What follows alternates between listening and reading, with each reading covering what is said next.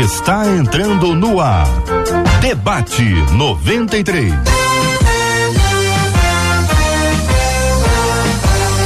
Realização 93 FM. Um oferecimento Pleno News. Notícias de verdade. Apresentação J.R. Vargas. Alô, meu irmão. Alô, minha irmã. Aqui fala J.R. Vargas. Estamos de volta, minha gente. Começando aqui mais uma super edição do nosso Debate 93 de hoje. Nessa segunda-feira, dia 19 de junho de 2023. Que a bênção do Senhor repouse sobre a sua vida sua casa, sua família, sobre todos os seus, em nome de Jesus. Bom dia para você que está nos acompanhando aqui no nosso estúdio, está acompanhando com imagens do debate 93, vai conhecer o pastor José Maria. Pastor José Maria, bom dia, querido. J.R. Vargas, meu amigo, meu irmão, já te dei aquele abraço. Aquele abraço. Caloroso, abençoado. Prazer estar com você, com toda essa audiência e com os meus pares de debate aqui. Que Deus nos abençoe. Obrigado, meu querido. Muito bom dia para a professora Gisele Tafner. Bom dia, professora. Bom dia, JR. Bom dia, pastores, ouvintes. Que alegria estar aqui mais uma vez. Alegria, alegria, estamos juntos aqui na 93 FM, minha gente. Esse é o nosso debate 93. Vamos a Curitiba, Pastor Oswaldo Lobo Júnior. Bom dia, Pastor Oswaldo. Como é que vai o senhor? Tudo bem, querido? JR, alegria voltar aqui a 93 FM, a esse debate. Um bom dia a todos aqueles que vão caminhar comigo nessa, conosco nessa jornada. Um abraço aqui de toda Curitiba hoje. 12 graus, um tempo maravilhoso, um clima fantástico para nossa cidade começando o inverno. Ótimo, clima ótimo, maravilhoso.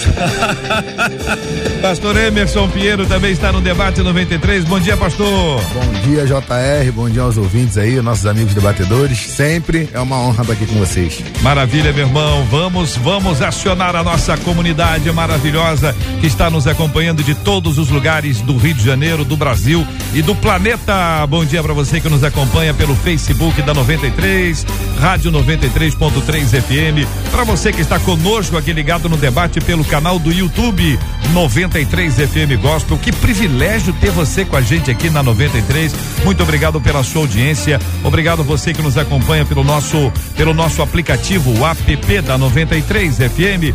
Bom dia para quem nos acompanha pelo site rádio93.com.br. Você que acompanha o podcast do Debate 93 disponível no Deezer, no Spotify. Bom dia para você que está aqui no rádio 93,3.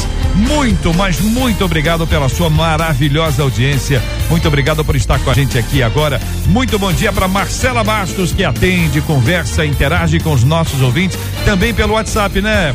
Marcela, 21 96 803 8319. Exatamente isso. Muito bom dia, J.R. Vargas. Bom dia aos nossos queridos debatedores. Tão bom a gente começar uma semana ao lado de vocês. Como é maravilhoso a gente começar junto com os nossos ouvintes que já estão cheios de expectativa. JR, a Bernadette no Facebook disse: Glória a Deus, chegou mais uma semana e vai ser uma benção. Vai ser mesmo, Bernadette. Lá no YouTube, a Ladjane tá fazendo, sabe o quê? Hum. Lavando roupa. E disse: estou esperando o debate começar. Tomara Ela que seja está na máquina, né? Pernambuco. Será que é na máquina ou na mão? Não sei. Vamos lá, Diane, conta pra gente. Se é na Rapaz. mão, se é na máquina, eu não sei. Mas ela tá na força do debate 93. E o WhatsApp aqui aberto pra gente ir pra mais um Super Debate 93. Eu agradeço o carinho dos nossos ouvintes que estão conosco aqui no Debate 93. Quero dizer que tem prêmios no programa de hoje, embora eu não saiba exatamente quais são os prêmios.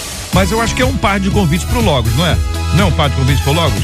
Que mara, que privilégio, hein? Olha, participar de um culto aí com o Grupo Logos é sensacional. Será no dia 6 de julho, às 8 da noite, um par de convites de presente para você que está com a gente aqui.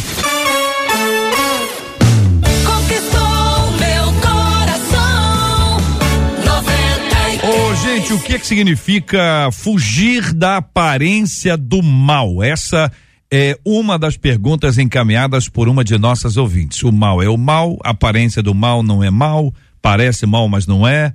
Alguém pode achar que é mal, então porque alguém acha que é mal, eu fujo da aparência do mal, embora o mal não seja mal. A fuga é do mal e também da aparência desse mal? Quando que o crente precisa fugir? Como se evita o mal? Então vamos começar significando aí o que é fugir da aparência do mal. Vamos começar com quem? Pastor Emerson? Vamos lá, Ah. vamos começar. É, fugir da aparência do mal, eu acho que é um contexto simples pra gente, né? É, tá bem ligado a tudo aquilo que é influência negativa pra nossa vida, né? E isso tá muito dentro do nosso contexto religioso e, e cristão, né? Daquilo que foge dos nossos valores, daquilo que a gente acredita, crê e pensa que é válido para o bem comum. Então acredito que quando ele é nos ensinado acerca de fugir da aparência do mal, é de toda a influência negativa e da maldade. Uhum. Que o senhor concorda, querido pastor José Maria? Meu amigo, meus queridos, a questão é, ela é simples, mas ao mesmo tempo ela é complexa no mundo que a gente está vivendo. Me lembro bem que é, é, houve tempos onde você andar com uma outra pessoa que não fosse a sua esposa no primeiro banco era uma situação assim muito complicada, complexa. E de repente veio a era aí do, do Uber e aí você tem que muitas vezes pegar um Uber sendo homem com uma mulher dirigindo ou sendo mulher com um homem dirigindo. Olha que situação. Então nós temos hoje algumas realidades completamente diferentes de outros contextos. Porém, há certas coisas que a, a nossa própria consciência nos condena há certas coisas que a gente já tem assim no inconsciente coletivo como algo que não é compatível com os valores cristãos. Então, eh, cabe a gente ter esse, esse, esse crivo, essa maturidade, essa capacidade. E a ideia de fugir é sair depressa, né? É, evitar, é, é não se aproximar, não se é, colocar numa posição, numa situação que vai gerar dúvidas, não só em você, no outro, mas talvez até em você mesmo. Porque a gente hoje está nesse ambiente. Agora, é complexo, tá? Eu, eu quero depois É, entrar mais não, um não- não pouquinho, é- não porque é não é, tão simples, não. simples, não. Parece simples, né? E, e as coisas que parecem simples, elas só parecem, né, professora? Sim. Eu entendo que fugir da aparência do mal, uma das traduções vai falar que é abster-se, né? Ou seja, é não ter nenhum contato, é se abster mesmo, é se afastar literalmente do que é mal. Agora, como o pastor disse, é, tem coisa que é mal para mim, né? O JR também falou isso, e pode não ser mal para o outro. Agora, gente, no tocante à palavra de Deus, o que é certo é certo e o que é errado é errado. Então a gente pode muito bem saber do que, que a gente precisa fugir. A gente precisa fugir do que é errado, a gente precisa fugir do que é pecado. O que, que é o mal? O mal é o que é pecado. Mal é o que com certeza vai fazer mal para você e para os outros. Então, assim, eu estava olhando aqui na minha Bíblia, é, e em- no, no texto de 1 Tessalonicenses 5, 22, a definição da palavra mal, ela é mais branda, sabe? Ela fala é, de um significado é, como aborrecimento, fadiga, a pessoa está sendo pressionada, é, não, não tá tudo muito bem. Mas já quando chega em Tiago 1, a mesma palavra mal, com outra origem, obviamente no grego, né? ela já fala que é não como deveria ser, no modo de pensar, senti- é, agir, errado, perverso, desagradável, injurioso, pernicioso, destrutivo, venenoso. Ou seja, gente, o mal é tudo aquilo que pode nos contaminar e fazer mal para nossa Só vida e de outra pessoa também. É só acrescentar mais um dado, se você for no Pai Nosso, livra-nos do mal. Sim, tá falando A de palavra ali você tem, livra-me da minha própria maldade, livra-me de toda malignidade. Sim. Então a palavra mal ela é um pouco mais ampla, né? Sim. Pastor Oswaldo Lobo Júnior. Muito, muito. O contexto, aí eu quero eh, somar, associar aí que, o- que a professora falou, o contexto que, que essa expressão ela, ela, ela é tirada, ela, ela é recortada, é uma carta de Paulo a uma igreja, a primeira igreja da Europa, né, que, que chega pelos missionários. É, e Paulo, eh, ele, tá, ele, ele, ele começa dizendo o seguinte, olha, é, acerca dos tempos e das estações, irmãos, eu não necessito que eu escreva a vocês. Ele, ele começa a falar, pelo Tessalonicenses 5, e termina falando da volta de Jesus. É, esse é o contexto. Ele fala sobre as coisas que vão piorar, 1 Tessalonicenses capítulo 4, ele fala da ressurreição, eh, dos cristãos é, na segunda vinda. E, e, e o capítulo 5, o contexto é se prepare porque você vai se encontrar com o teu Criador. Fique atento. Então ele vai repetir a palavra trevas, por exemplo, noite, escuridão, sete vezes. Ele vai falar sobre sobriedade, gente sóbria e gente que anda bebendo demais. Gente que está atento e gente que está desatento. E no final, ele, ele, ele pega, durante seis versículos, e dá assim, umas instruções, é, falando assim: ó, cuidado para você não ser surpreendido se alegre, então, em todas as coisas, ore em todas as coisas, em todo o tempo, dê graças em tudo, não apague o espírito, não trate com desprezo, mas julgue, né, prove as profecias e se afaste de todo mal. Esse contexto eu, eu enxergo como um contexto prático, onde você vai ter que discernir, você vai precisar fazer um julgamento acertado e sem nenhum tipo é, é, se a pressão é inteligente, você tem que exercer uma escolha criteriosa, não só entre aquilo que você vai viver, aquilo que você vai experimentar e aquilo que aparentemente para você é bom e ruim. Eu vou, eu vou, dar, vou tentar dar um exemplo aqui. Jesus, ele andou com publicanos e prostitutas. Então essa era a visão que as pessoas tinham de Jesus, ou seja, os fariseus achavam que ele era mal porque ele se contaminava. Então eu vejo que fugir da aparência do mal, ele está muito dentro de um contexto de você saber é, não misturar aquilo que é sagrado com aquilo que é profano, mas segundo a palavra de Deus, segundo aquilo que Deus diz que é a verdade. Uhum. Bom, estamos andando. Eu acho que estamos evoluindo aqui na nossa, na nossa definição do que é, do que significa fugir da aparência do mal.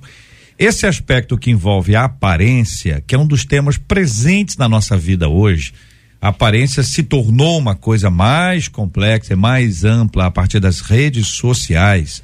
Se a aparência já era uma coisa importante, hoje aquilo que aparenta ser também nos traz uma certa comoção.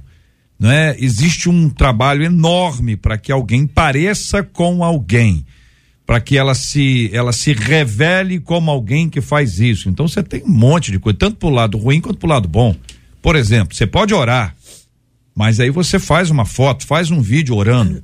E aí diz, olha, o camarada tá, tá orando, tá construindo uma imagem com base naquilo que aparenta, porque você não sabe se tá orando, pode estar tá cochilando, Sim. né? Pode ser pessoa tá ajoelhada só, tá com dor, ajoelhou. Então essa construção que envolve a aparência, como é que os leitores de hoje, cidadãos de hoje, na cultura de hoje, certo? Como é que a gente aplica essa esse aspecto que, que traz para gente esse olhar sobre a aparência. É diferente do contexto cultural do texto.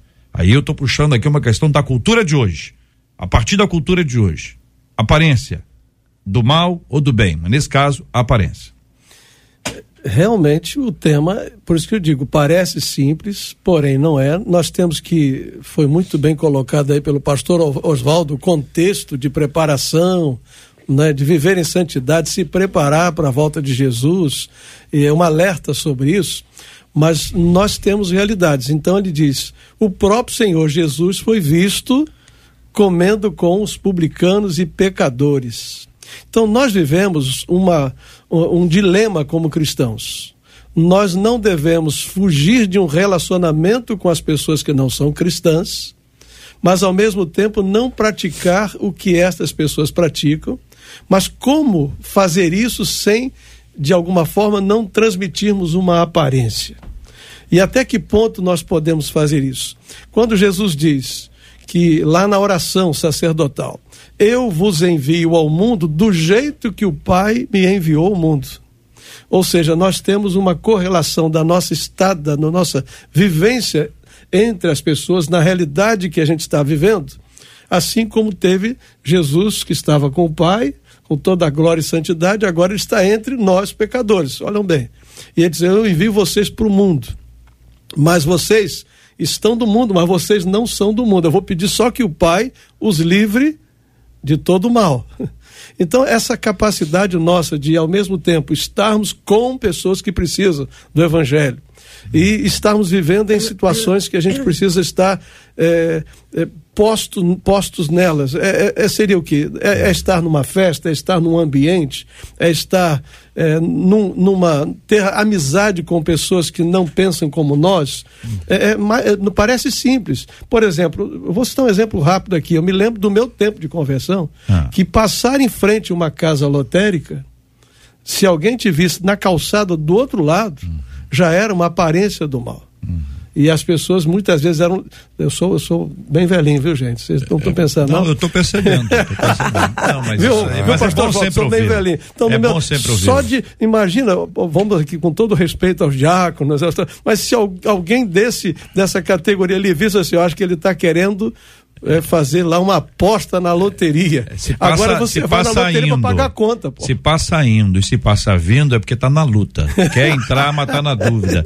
Bom, muito bem. A Mas gente, você tem a que ir lá pagar já, a conta é, agora. A gente já identificou que a questão da aparência tem que no seu original forma, tipo e Sim. tudo. Por isso eu tô puxando aqui a questão da aparência, porque existe uma construção de aparência que nem ne- não necessariamente, pastor Emerson, é conteúdo. Sim. Então a gente está assim como uma forma, uma embalagem, mas não como um conteúdo. A gente diria é hipocrisia. Sim. Isso é uma incoerência.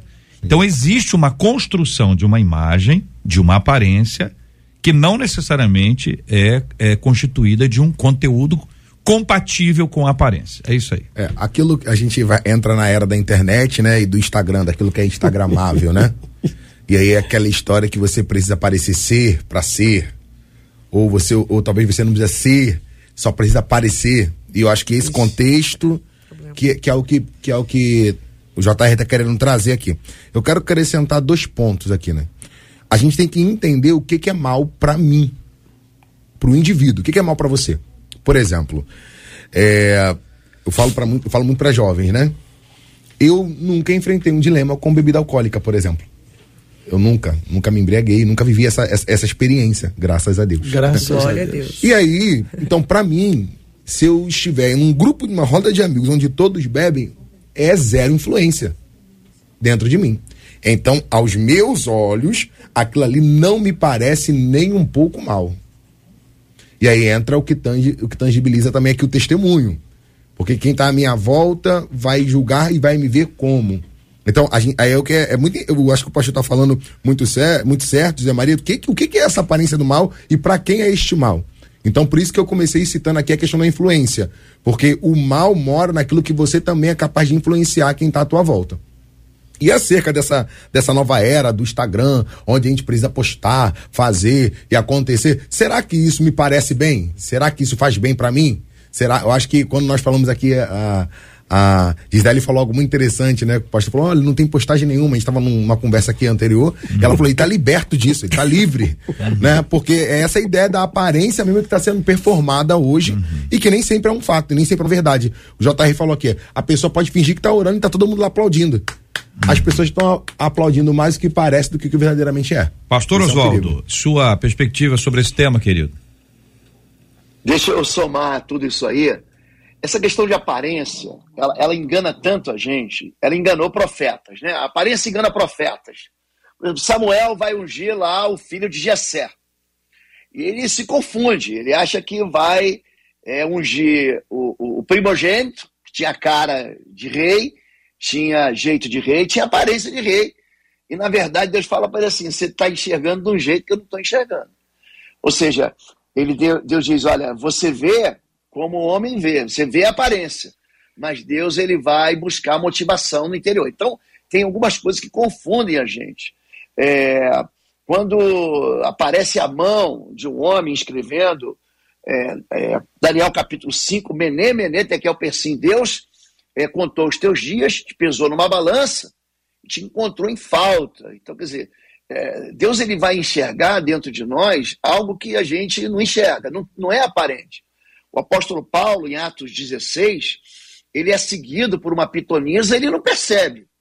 Diz assim, depois de muitos dias, depois de muitos dias, ele vai lá e repreende aquele espírito imundo. Não foi algo que ele notou, não foi a aparência que ele notou na hora. João Batista, pelo contrário, ele era, ele era confundido com o endemoniado. Aí vem João Batista, que não come, não bebe, que nem o pastor aí, que nunca experimentou isso, e vai dizer, tem demônio. Então, essa questão de aparência, pastor, ela é complicada, mas eu vejo assim: quando é, a, a palavra fuja da aparência do mal tem a ver com a prudência da maneira como a gente se comporta. Eu, eu vejo assim, uma parte prática. Eu vou, eu vou, eu vou, vou sugerir aqui. É, o pastor falou dar carona para alguém, né? Você é, é uma questão de prudência, não é? Minha esposa eu levo no banco de trás, ou eu pego um Uber com uma moça, eu também vou no banco de trás. O apóstolo Paulo diz o seguinte: o que, que é? A carne? Tem algum pecado em comer carne? Não. Mas se isso escandaliza as pessoas, se vai ferir a consciência do irmão, eu não vou fazer, então eu vou fugir da aparência, daquilo que é cultura, né? daquilo que o meio que eu estou vivendo é, ap apresenta como erro. Então eu não vou escandalizar. A minha tem a ver com eu ter uma prática exemplar, mesmo andando no meio de gente contaminada. Tem a ver com eu, eu, eu me privar, eu me impedir de, de ou me distanciar de um comportamento. Eu vejo dessa parte bem prática que é ruim mesmo vivendo nesse mundo enlouquecido que todo mundo quer aparentar e que não é. Então, Jesus ele dá, ele dá noções práticas. Se tua mão te escandalizar, arranca ela. Isso é, um, isso é um conceito de maturidade prática. Quando Deus fala para. Bom, Gênesis 19, eu gosto muito de pregar em cima da, daquilo, né? Fuja, fuja por amor da vida. Ele está falando para Ló, está falando para as filhas, está falando para a mulher de Ló. Foge tá, se afaste daquilo que está é, é, sujando você, está tirando a pureza de você. Então, se você é capaz de conviver num ambiente onde a tua maturidade vai influenciar para Jesus, isso não é problema, isso é, isso é uma virtude. Mas se aquilo ali vai fazer você se dobrar diante da cultura que está te é, te empurrando é, para o pecado, então dali você foge. Foge desse negócio. É assim que eu estou enxergando, assim que eu consigo perceber essa questão da aparência. Não só daquilo que eu enxergo como ruim, que pode me atingir, mas aquilo que eu posso ser escandalizando aqueles que são mais fracos. Eu vejo uma questão, e achei que foi muito bem abordada pelo querido, pelos queridos aqui, né? É, existe uma questão de que eu sei e deveria saber como cristão, por isso que o discipulado na vida cristã é fundamental, para eu saber áreas da minha vida onde eu, eu sou mais vulnerável. Porque fugir do mal tem a ver comigo, sim. Isso. Tem a ver com os olhares da comunidade, tem a ver com o ambiente que eu já assumi compromisso com ela, não é? É, mas quando eu sei que eu estou vulnerável, por exemplo, se eu posso estar com pessoas que estão bebendo, mas isso não me afeta, eu vou ali estar ali para influenciar bem aquele ambiente e as pessoas te conhecem. Exato. É, as pessoas que vivem com você te conhecem. Mas se você tem vulnerabilidade na questão da honestidade, da fidelidade de alguns valores, você deve pôr cercas para você. Eu vejo que esse fugir não é só uma questão de sair correndo, né? Isso. Mas é de agir prudentemente, agir com sabedoria, é agir antes de acontecer. Se a pessoa tem vulnerabilidade num relacionamento com o sexo oposto, ele vai tomar os cuidados devidos para isso, por cercas para ele. Mas tem um detalhe aí, pastor Sim, Zé Maria, senhor, claro. é o seguinte, é que como é que a pessoa descobre que ela é vulnerável? Não necessariamente ela sabe isso de cara. A gente pode dizer, olha, fuja, homem com mulher, tá, tá, pode dizer isso. Beleza. Aí o cara, ah, beleza, tô ele, então eu fujo. Aí diz assim, descubra a sua vulnerabilidade. Em geral, você só descobre o dia que você passa a linha. Fala, Oswaldo. É, é como eu tinha um pastor que dizia para mim o seguinte: que experiência é um pente que você recebe quando você já está careca. Né? Então, Obrigado. na verdade, você vai mergulhar em algumas experiências né, de, de, pessoas que você conhece, que você viu, que foram antes de você, que tomaram, que tombaram, que, que recuaram, que foram abatidas, que foram derrotadas. E ela falou assim: ah, por aqui eu não vou andar. E a própria palavra de Deus que te dá um destino de felicidade. Isso. Então, se você não, não, não buscar naqueles que, que, ou na sua própria história, é, as suas derrotas, para dizer aqui eu sou fragilizado, aqui eu tenho um tendão de Aquiles, aqui eu tenho uma fraqueza, você jamais. Tem gente que gosta de cair em buraco. É né? isso aí. Tem isso também. Testar os limites, ama... Oswaldo. Testar o limite. É. Não, vamos ver se eu aguento. Hoje eu vou dar uma olhada se eu, é. se eu ver se eu aguento. Aí a pessoa diz: olha, eu, cuidado. Eu, eu, eu recebi uma pessoa no, no gabinete esses dias, ele estava. Ele veio falando, não, pastor, agora eu te conhecia, quero que você faça o meu casamento, agora vai dar certo. Eu falei, mas por que agora? Não, porque eu já casei seis vezes. Eu falei, você quer me colocar nessa enrascada? rapaz? Você quer que eu pise nessa casca de banana? Você quer que eu entre dentro dessa armadilha? Você já perdeu o direito de errar. Eu não vou casar você, não. Então tem gente que quer jogar sobre os ombros da gente e a responsabilidade deles de fugir da aparência do mal. É isso. Muito bem, são 11 horas e 24 minutos. Marcela Barros falando com os nossos ouvintes. Uma das nossas ouvintes pelo WhatsApp disse assim: bem, eu costumo dizer que a aparência do mal pode ser bela e bem sedutora, disse essa ouvinte. Já a Vera falou o seguinte: a verdade é que o Espírito Santo sempre nos incomoda quando a gente está em uma situação constrangedora. Ele sempre vai nos alertar. Agora, se a gente vai dar ouvidos a esse alerta ou não, já é uma outra história, disse a Vera. A Línia disse assim: José fugiu da aparência do mal, mas depois acabou sofrendo o mal do qual ele fugiu, disse ela, na opinião dela. O Rene disse: Eu acho que o Salmo primeiro nos orienta muito bem sobre o que é a influência do mal. E um dos nossos ouvintes pelo WhatsApp, eu vou proteger o nomezinho dele, ele disse assim: Sou convertido há três anos. Fui alcoólatra, pagodeiro, mentiroso, muito mulherengo. Hoje, pela graça de Deus, estou liberto disso tudo. Mas me afasto de tudo que possa me levar ao passado. Seria isso me afastar da aparência do mal? Me afastar seria fugir daquilo que pode me levar a pecar e ainda os meus antigos desejos. No final ele diz: me ajudem, tenho essa dúvida, pergunta ele. E aí, quem é que pode ajudar a responder esse nosso ouvinte? Professora Gisele, por favor. Como é o nome dele, Marcelo? Não, ele não está Ah, dando não nome. nome. Estão Então, protegendo o nome dele. É, amém. Ok. Bom, primeiro eu concordo com a Vera, viu, Vera? Tô contigo nisso aí. E eu diria para esse irmão que ele tem realmente que, na minha opinião, não tá nesses ambientes, né? Se os ambientes onde ele vivia, onde ele tinha uma vida de pecado, uma vida carnal, era o pagode, a bebida, esses lugares, esse é o ambiente que ele não tem que estar. A não ser que ele esteja muito cheio do Espírito Santo, assim como era Jesus, porque as pessoas falam de Jesus no meio dos pecadores e dos fariseus, como se Jesus entrasse na lambança dos pecadores, gente. Jesus ia lá para converter os pecadores. Jesus ia lá para ensinar. Jesus ia lá para colocar é, diante dos religiosos que a religião não salva, que quem salvava era ele, que a salvação estava nele. Então, eu penso assim, é, fugir sim desses ambientes. Você deve, meu irmão. Você tem que procurar evitar esses lugares, sim. Primeiramente, por você, pela sua segurança, né? Os nossos olhos são as janelas da nossa alma, né? Se os, no- se os nossos olhos forem bons, todo o nosso corpo será bom. Então, você se abster aí desses ambientes vai ser muito bom. Eu falo até por situações que eu conheço realmente e, e é assim que deve ser feito, Professora, na minha opinião. Quando a pessoa diz assim, não, eu vou lá, eu, eu, eu vou lá, eu, eu vou lá. De dar os motivos, né? Aí a pergunta é, vai fazer o que lá? Uhum. Vai caçar Se você coceira. tem um conteúdo novo na sua vida, você tem uma nova mentalidade. Isso. Você está enxergando a vida de uma outra forma. Você ganhou uma cosmovisão cristã. Uma janela gigante se abriu na sua frente. O que que você vai fazer lá, no lugar de onde você veio e que você saiu de lá porque entendeu que lá não estava bom?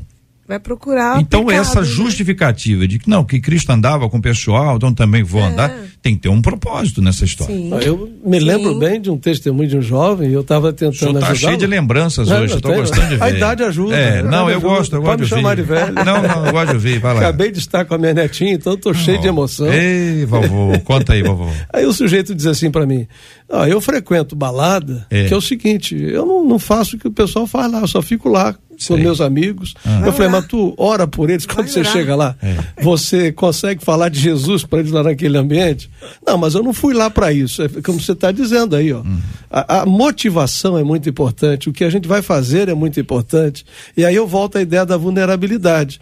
Esse rapaz aí que tinha uma vida de uma forma, se ele volta a esse ambiente, ele não tem assim a garantia de que ele está ali com um propósito muito bem definido, a probabilidade de ah, haver uma queda é muito grande. Então, ele já coisa, tem que se senhor. autoconhecer. É, é, o eu que- o que disse que digo, você está. O- a gente você vai não ganhar e fazer isso? consegue, a gente não consegue, a gente não consegue identificar a motivação do outro.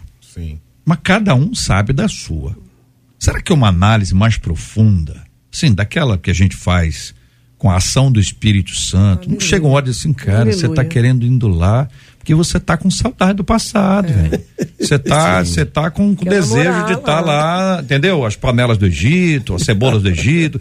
Você acha que não tem essa coisa, não, pastor Emerson? Dá essa, esse negócio de voltar pro- sem propósito, tá? Ó, não, eu vou lá porque eu vou evangelizar os meus amigos. Olha, o cara tem que estar cheio do Espírito Santo. Exato. É muito, mora muito dentro da intenção do coração, né? Eu acho que três palavras que tem que saltar pra gente aqui, pra pessoa poder entender todo esse contexto de fugir da aparência do mal, principalmente a gente tá colocando aqui medidas práticas, é caráter, integridade e principalmente a maturidade.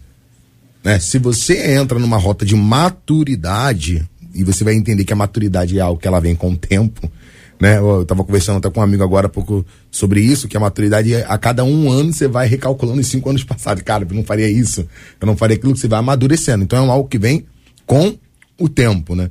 Então se a pessoa ela tangibilizar isso para ela, cara, qual é, onde, qual é o processo da formação do meu caráter hoje? Da minha integridade em Deus hoje?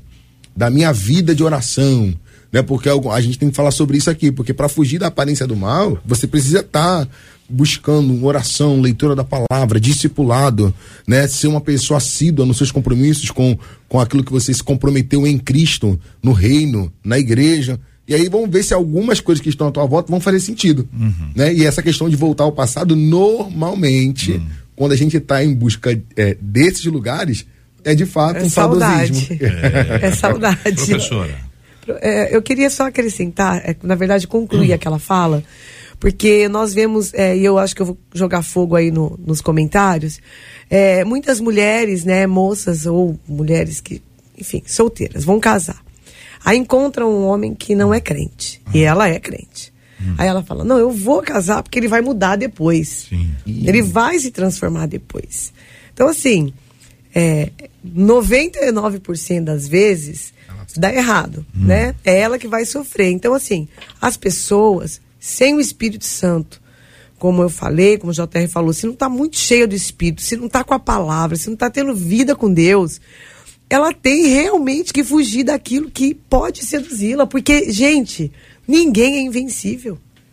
Quem está de pé, que, que se cuide para não cair. Então, aqui, todos nós aqui, eu creio, né? Porque as obras da carne estão aí para toda a carne. Toda a carne, obra da carne. Lascívia, ira, inveja, é para qualquer pessoa. Então, se nós temos qualquer tipo de possibilidade de alguma inclinação com aquilo que não agrada a Deus, com aquilo que está fora do propósito de Deus, com aquilo que está fora da Bíblia, nós temos que correr disso. Não tem jeito, não tem meio termo. É isso. É, deixa eu perguntar uma coisa a vocês. É, fugir da aparência do mal. É, vamos lá, vamos dar um exemplo aqui. O mal está na esquina. Para ter uma imagem, né? Rádio. Sim. Tem uma imagem. O mal está na esquina. Então eu fujo do mal. Eu não vou para a esquina. Eu vou para onde?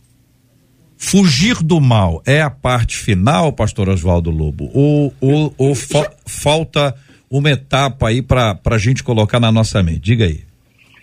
JR, o mal na esquina não pode ser problema para o crente. Então a pessoa, não, porque eu vou casar em julgo desigual. Isso não pode ser problema. Isso não é problema. Eu, eu sempre digo que espiritualidade demais é carnalidade. Não, porque Deus me revelou que eu vou ganhar para Jesus. Eu vou casar com aquela pessoa que é ímpia, que não tem a mesma, não vive na mesma sintonia que eu, e você feliz. Vai quebrar a cara. Mas o problema não é esse, não é o rebelde, não é o desobediente. O problema está na aparência disfarçada dentro da igreja. Por exemplo, joio e trigo. O joio não parece trigo? Gente, Parece. eu fui para a Suíça, uma vez eu parei num, num, num trigal lá e o pastor me mostrou a diferença. Eles são iguais. Aparências, aparentemente, você pode até confundir o que é joio e o que é trigo. O apóstolo Paulo, quando ele escreve a Timóteo, é, é, é, tá, é, ele diz o seguinte, ó, segunda carta de Paulo Timóteo, capítulo 3, verso 2. Os homens eles serão egoístas, avarentos, presunçosos, arrogantes, blasfemos, desobedientes aos pais, amantes do mal, ingratos, ímpios, sem amor pela família, caluniadores, sem domínio próprio, precipitados, soberbos, amantes dos prazeres, mais do prazer do que o menos de Deus, dessas pessoas que não têm piedade. Ou seja, elas têm aparência de piedade, mas negam o poder. Afaste-se deles. Então, eu, eu não vejo problema no diabo pintado de vermelho, não.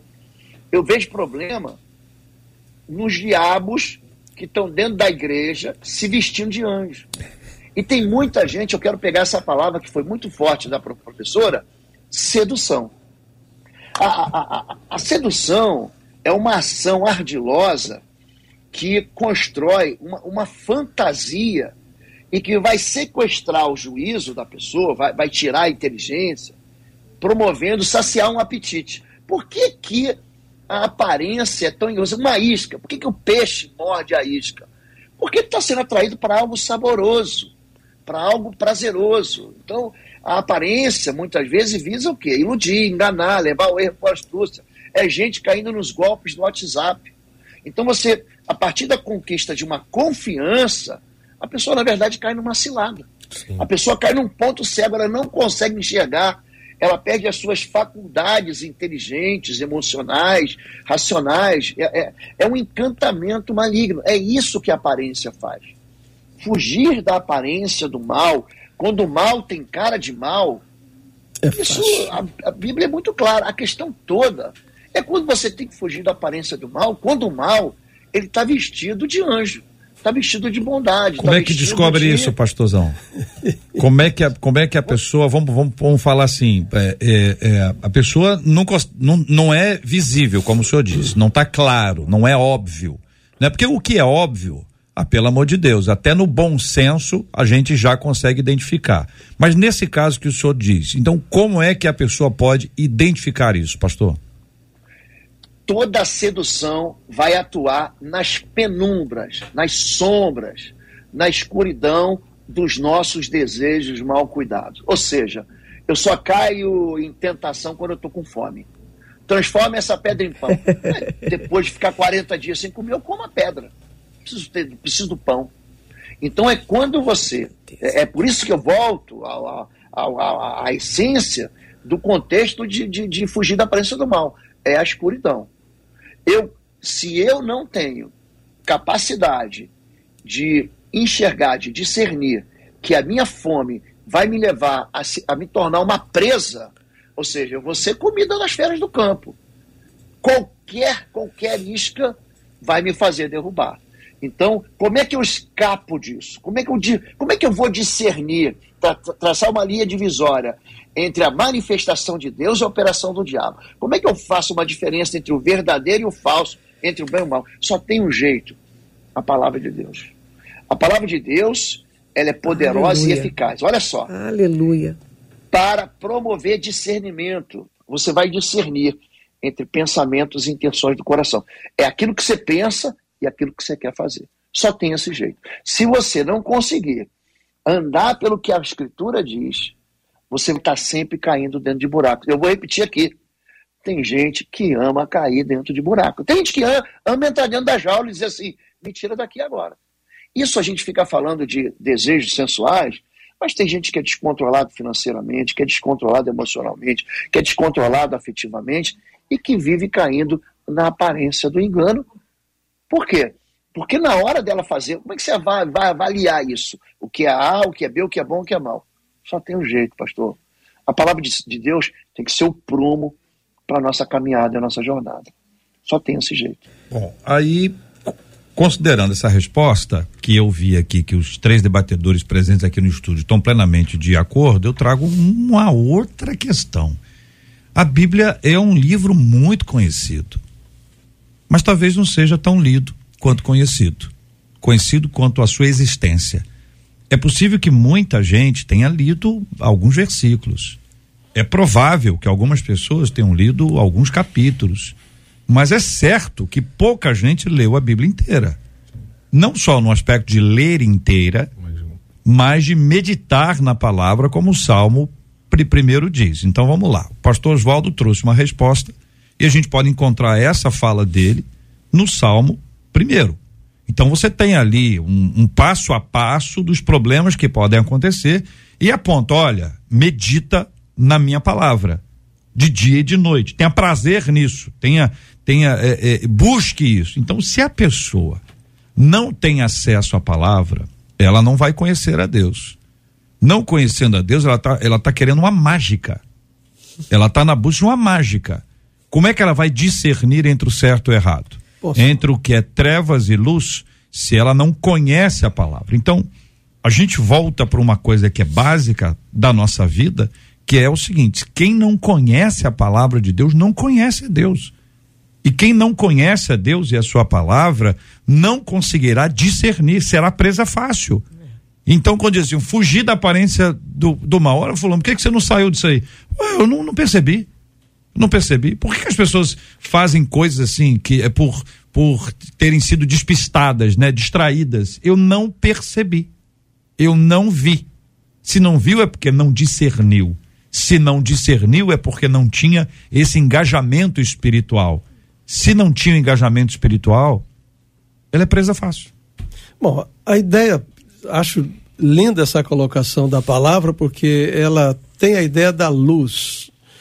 Pastor Oswaldo falou aqui, nós concordamos claramente que as coisas acontecem na penumbra, quando há escuridão, quando alguma coisa eh, eu tenho que fazer e eu sei que eu não gostaria que uma pessoa da minha amizade soubesse, ou que a minha esposa soubesse, ou que alguém próximo de mim soubesse. E mais do que isso, meu Deus não pode estar comigo naquela situação, naquela, naquele pensamento, naquela atitude.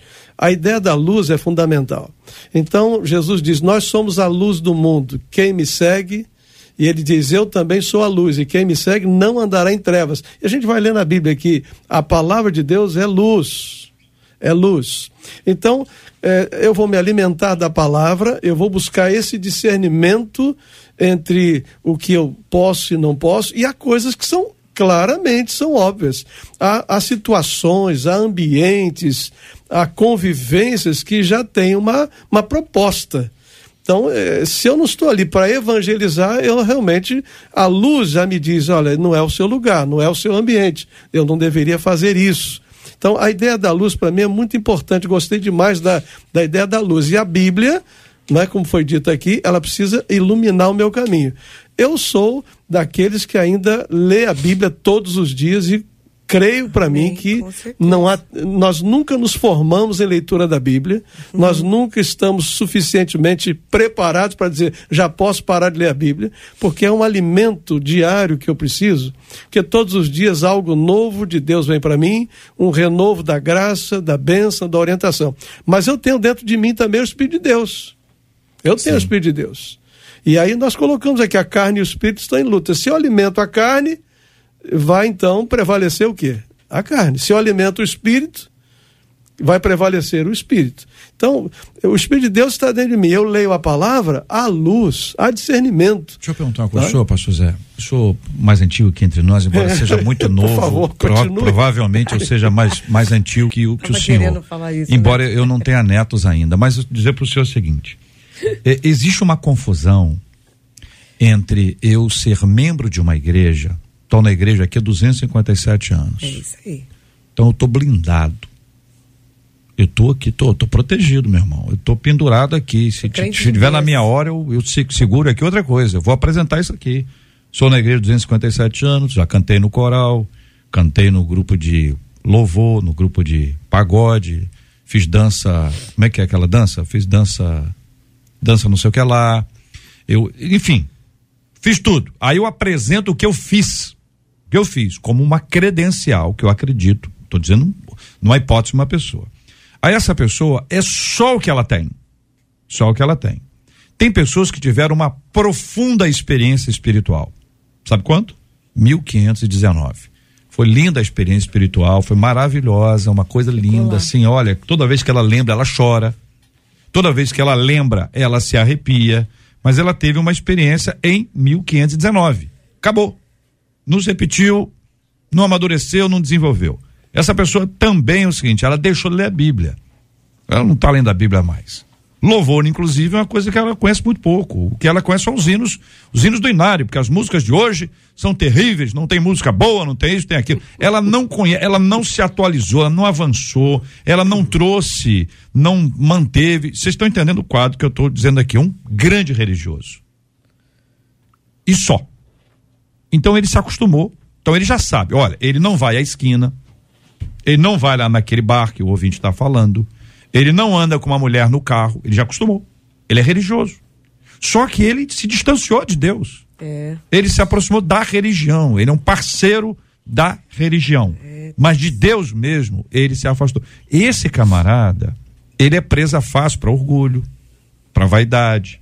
Ele é o irmão mais velho lá do, da, da parábola do filho pródigo. Então, você tem uma série de questões extremamente complexas que estão envolvidas dentro desse negócio que a gente não sabe como é que a pessoa está lendo. Por exemplo, ah, eu estou lendo a Bíblia, estou lendo a Bíblia. Está lendo só por uma questão de, de, Leitura de- de manual. leitura eh, absolutamente. Plano bíblico. Entende, gente? Olha só como é que as coisas são. Fique à vontade. É, eu, quero, eu quero dizer o seguinte, até sobre o que você falou antes, é, esse crente que tem tudo isso, né? Ele, é, ele vai na igreja, ele, ele, ele, ele tem a- o Espírito Santo dentro dele porque ele creu. Agora, se ele não lê, se ele não medita, se ele não fala essa palavra, se ele não adora esse Deus, a palavra de Deus fala que aquele que ama o Senhor é quem tem a palavra do Senhor. Então você não pode dizer que você ama a Deus se você não tem a palavra de Deus. Então eu quero fazer um- uma colocação aqui bem simples, mas que eu acredito que os ouvintes vão, vão, vão pegar muito fácil, é prático. É, receber a salvação e não ter vivência com a palavra de Deus, com a oração, com a adoração genuína, é a mesma coisa que você ter uma Ferrari na sua garagem e não saber dirigir. Você tem uma Ferrari, você tem um- uma potência ali nas suas mãos, mas você não dirige. Então você não pode fazer uso dela. E aí, quando você precisar, você vai ficar à mercê de um Uber, de um, de um ônibus, de um carro mais velho, enfim. É o que acontece com o crente que acha que porque está na igreja, e como o JR falou, isso é muito importante, não está fazendo nada aparentemente no seu comportamento que venha a, a trazer uma difamação, alguma coisa, mas ele também não está andando com Deus. Ele também não está tendo intimidade com Deus. Ele não está vivendo a altura do que Deus chamou ele para viver. Então, é, muito mais do que aquilo que nós fazemos é quem nós somos. Nós somos filhos de Deus. Filho conversa com o pai, filho senta na mesa, filho tem acesso, filho abre a geladeira. Eu sou casada há 30 anos já. Eu chego na casa do meu pai da minha mãe, JR, eu abro a geladeira, porque filho tem acesso, filho é íntimo. Então, o que as pessoas precisam entender é que o acesso da salvação, ok, é pela fé, foi salvo, mas viver uma vida plena em Deus, verdadeira, sem ser de aparência, seja do mal ou não, é necessário se aprofundar, como o pastor Oswaldo, nossa, perfeitamente colocou aqui, é pela palavra. A palavra é a luz, a palavra é alimento, a palavra é tudo que o cristão precisa. Meu irmão, você tem que estar com a palavra todos os dias. Não numa leitura de um planinho bíblico que um pastor bota na internet, leiturinha bíblica. Não. Você tem que ruminar, você tem que meditar, você tem que amar essa palavra mais do que tudo nessa vida. Eu quero fazer uma retomada aqui a fala do JR, porque ele falou acerca de um povo que não, talvez não conhecesse a Deus, né? E aí eu fiquei pensando em duas, em dois pontos aqui, que é a nossa ética e moral. É, e quando a gente pensa nisso, né, é claro que a- a- na- na- no nosso contexto de espiritualidade, a gente sempre vai utilizar é, o, o dom do discernimento, né, ou essa palavra discernimento que, por exemplo, num senso comum, quando eu estava fazendo a minha graduação, se eu falasse discernimento, alguém ia procurar no dicionário, dentro do contexto que a gente acredita de espiritualidade, né? Quando você vai é, se letrando, você vai conhecendo palavras, você vai entendendo o fundamento daquilo ali. Agora, a gente tem que entender um pouco também acerca de fugir da aparência do mal, aquilo que é ética e moral e aquilo que é educação que seu papai e mamãe ensinam você dentro de casa. Então, por exemplo, você. Vou dar um exemplo bem é, é, esdrúxulo aqui. Você não precisa ser um cristão para você entender que roubar é errado. Entende? Aí não tem a ver com a espiritualidade, tem a ver com aquilo que você é ensinado, né? Uma criança, por... é interessante uma criança, a gente fala que a nossa raiz já é pecaminosa, né? Uma criança, por exemplo, pequena, né? Ela, quando ela mente, ainda que ela não tenha sido ensinado o que, que é a mentira, ela já tem algum senso dentro de si que já estabelece que ela está fazendo algo que desagrada papai e mamãe. Então eu acho que tem muito a ver com esse senso que eu posso chamar aqui de senso crítico dentro de si para a gente poder discernir o que que é mal ou não para quem não conhece a Deus e ainda não tem a luz da palavra dentro de si. Então acho que esse, esse senso de justiça, ou senso crítico, ou, senso de ética e de moral, o ser humano já vai desenvolvendo através da educação que lhe é pautada. Eu acredito que é por isso que há uma influência muito negativa aí do diabo aí para poder destruir as famílias. Porque se eu destruo a família, eu vou tirando, eu vou diminuindo esse senso do que é bom, do que é certo e do que é errado. Agora, dentro daquilo que a gente estava conversando acerca da religiosidade, né, dessa galera que ah, virou semideus, né, tá lá desde, de- desde a da antiguidade na igreja, né, é, do berço cristão, é, é de fato é um cuidado de estar se alimentando diariamente, né, e de uma maneira é genuína, né, eu vou, eu vou, vou falar pela minha avó, né, minha avó hoje tem 80 anos, e, a, e do jeitinho dela hoje, não com tanta fervorosidade igual antes, né? Mas do jeitinho dela, ela tem o seu método de comunicar com Deus, né? E ela faz questão. Aí, aí a gente tem que olhar, cara, o que, que é mal, o que não é, e o que, que é genuíno ou não, né? Ela faz toda. Ela, é- pra ela é importante estar no culto da ceia do Senhor. Ela não falta. Ela quer estar ali. E pra mim, aquele. Aí, mas os outros escutam ela, não, não, não tô cansada. não aguento. Por quê? que eu, eu acredito que aquilo ali é o momento dela de comunhão com aquilo que ela acredita que é a presença de Deus na vida dela. Não sei se eu me coloquei claro aqui, mas eu acho que isso é importante. Eu acho que cada um vai chegando no seu tempo, no- na sua estação, de dar valor e de entregar aquilo que pode pra Deus, né? Pastor Oswaldo. É, voltando aqui à tua pergunta aqui, JR, é, você fala sobre, é, você pergunta sobre é, como você discernir. O problema todo é quando a aparência do mal está em nós mesmo, tá bem? É, a Bíblia Sagrada, a gente aprende no seminário, lá na década de 90, né? Uma literatura que eu li, referendo, fa- fazendo referência a algum autor, diz, olha, leia a Bíblia para ser sábio, sábio, creia na Bíblia para ser salvo, pratique a Bíblia para ser santo. A santidade, essa, essa, esse, esse no sentido de, de uma vida eh, separada para Deus, ela nunca vai ser construída por alguém que odeia a Bíblia. Eu vou ser mais claro. A, a Bíblia ela não é gentil.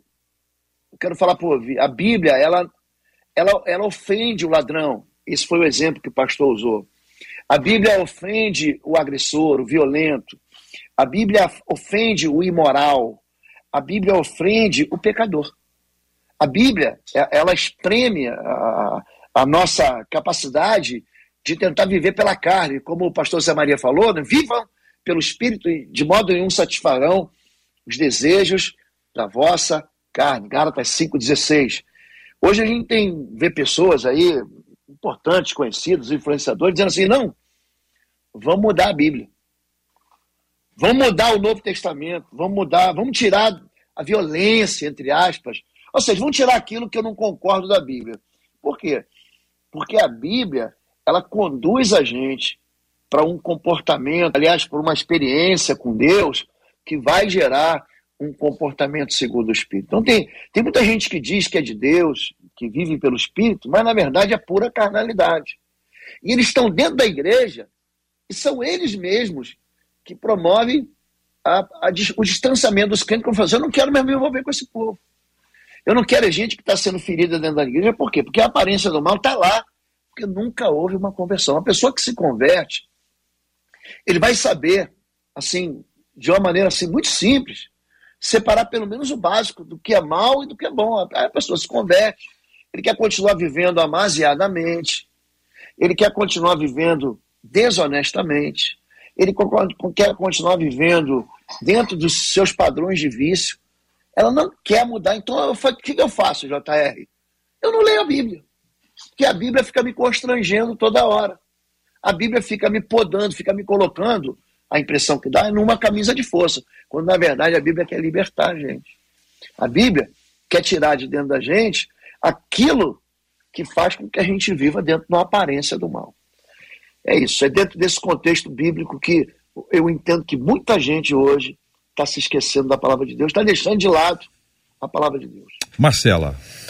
Vou encerrar aqui com a fala de dois dos nossos ouvintes. Um deles, pelo WhatsApp, disse: tem muita gente que parece que tenta ficar se desafiando.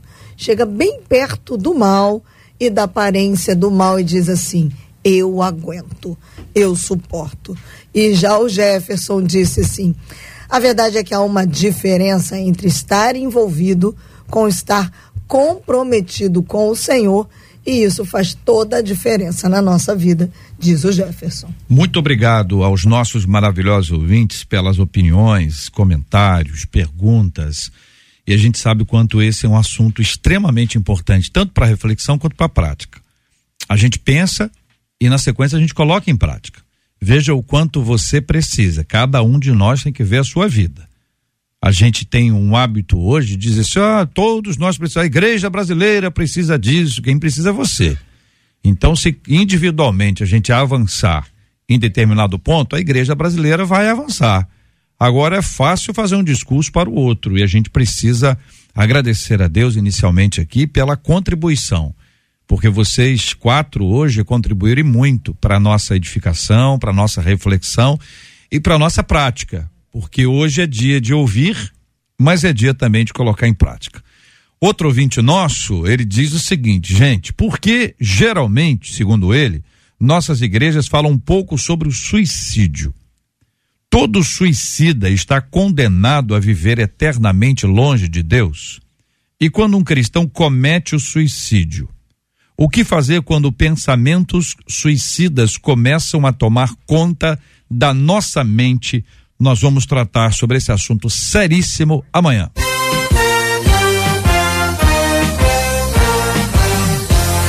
Esses e outros assuntos estarão amanhã, se Deus quiser, a partir das 11 horas da manhã, em mais uma super edição do nosso Debate 93. Pastor José Maria, muito obrigado, meu irmão.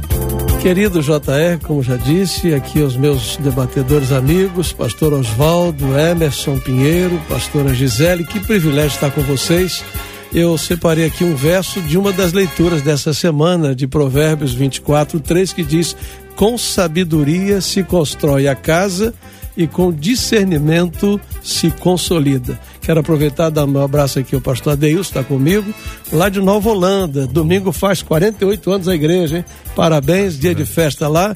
Que Deus os abençoe. Obrigado pela, pelo carinho e pela audiência de vocês. Professora Gisele, muito obrigado.